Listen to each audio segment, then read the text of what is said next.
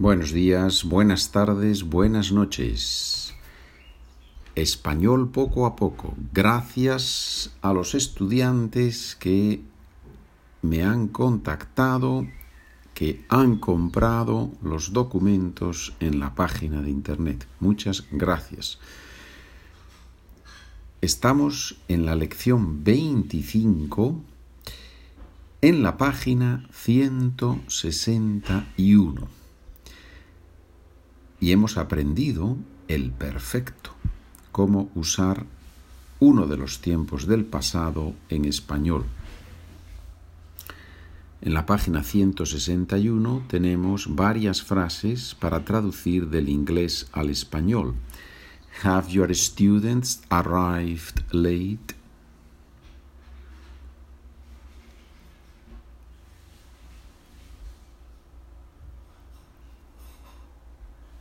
I leave that space, that time, that silence, so that you can try to, to translate the sentence. ¿sí?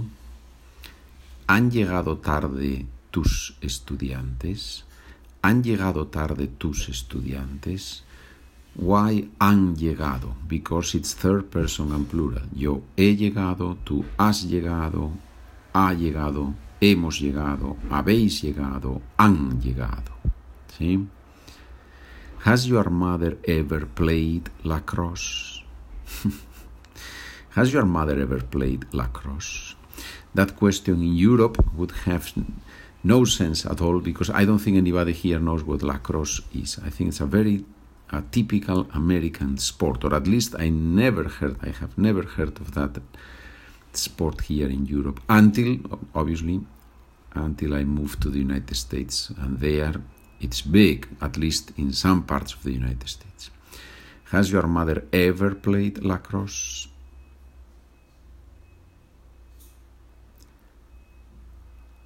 ¿Ha jugado a lacrosse tu madre alguna vez? Alguna vez, ever in this case. Alguna vez sometime, literally. Pero en esta pregunta, ever, alguna vez, ha jugado. Have you forgotten something?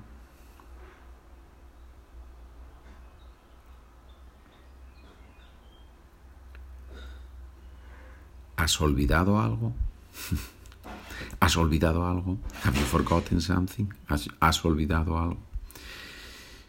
Estupendo, señores. Ahora pueden practicar con frases en el presente, en el futuro y en el pasado.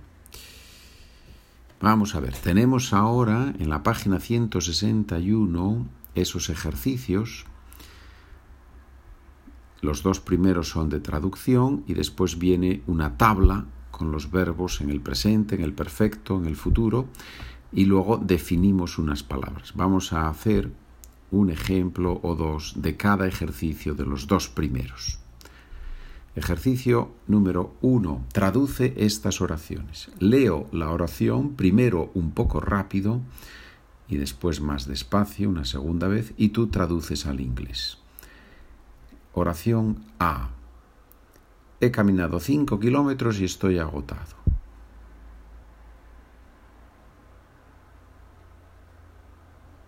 un poquito más despacio. He caminado cinco kilómetros y estoy agotado. ¿Qué significa esa frase en inglés? I have walked five kilometers and I am exhausted. I am exhausted. And here you have an example of how the tenses work in all the languages, or in all the languages that have different tenses, obviously. I have walked is perfect. I am exhausted is presence. So we learn the tenses separate, obviously. We learn the tenses one by one, but in, in real language communication, the tenses come together. That's why we need a lot of practice. If you would like to practice with sentences, I have a podcast called Spanish for Beginners Easy, which is only sentences. It has more than 200 episodes by now. and it's only sentences. There is no grammar, no vocabulary, no lists of vocabulary. It's just sentences, sentences, sentences to practice, which I think is the best method to get you to the intermediate level. Right? Letra B. Mi compañero de piso ha estudiado programación en la, en la universidad. Perdón. Repito la frase. Mi compañero de piso ha estudiado programación en la universidad.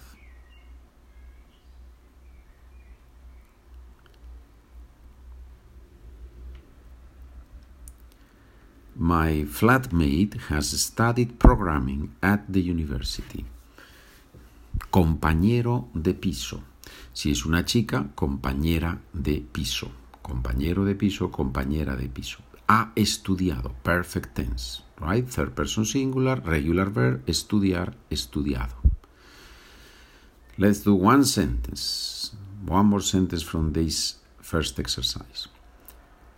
By the way, you know that if you would like to have the documents, all you have to do is to go to the website SpanishWithPedro.com and there the first podcast, the Spanish for Beginners Pedro, there you have the documents that are the same documents that we use here, right?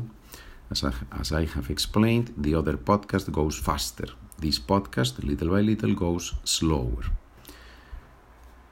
Letra C. Mañana vamos a jugar al tenis porque esta semana ya hemos jugado mucho al fútbol. Un poquito más despacio, a little bit slower. Mañana vamos a jugar al tenis porque esta semana ya hemos jugado mucho al fútbol.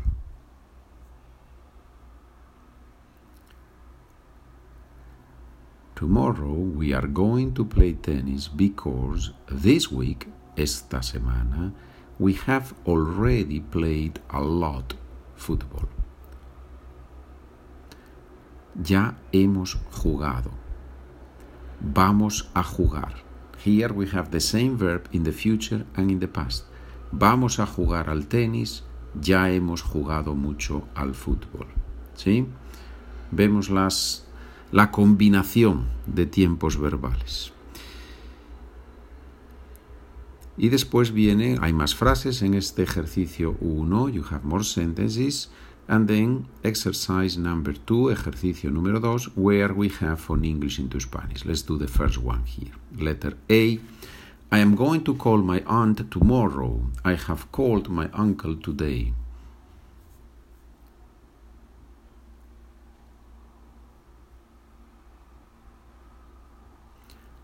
I am going to call. Voy a llamar. Voy a llamar a mi tía mañana. I am going to call. Voy a llamar a mi tía mañana. I have called. He llamado a mi tío hoy. Voy a llamar, he llamado. Voy a llamar, he llamado. That's the drill. That's the drill that we have to do. Right? Bien, señores. Any question, suggestion, idea? SpanishWithPedro at gmail.com. Gracias por escuchar, gracias por trabajar conmigo, gracias por comprar los documentos. Buen día, buena tarde, buena noche.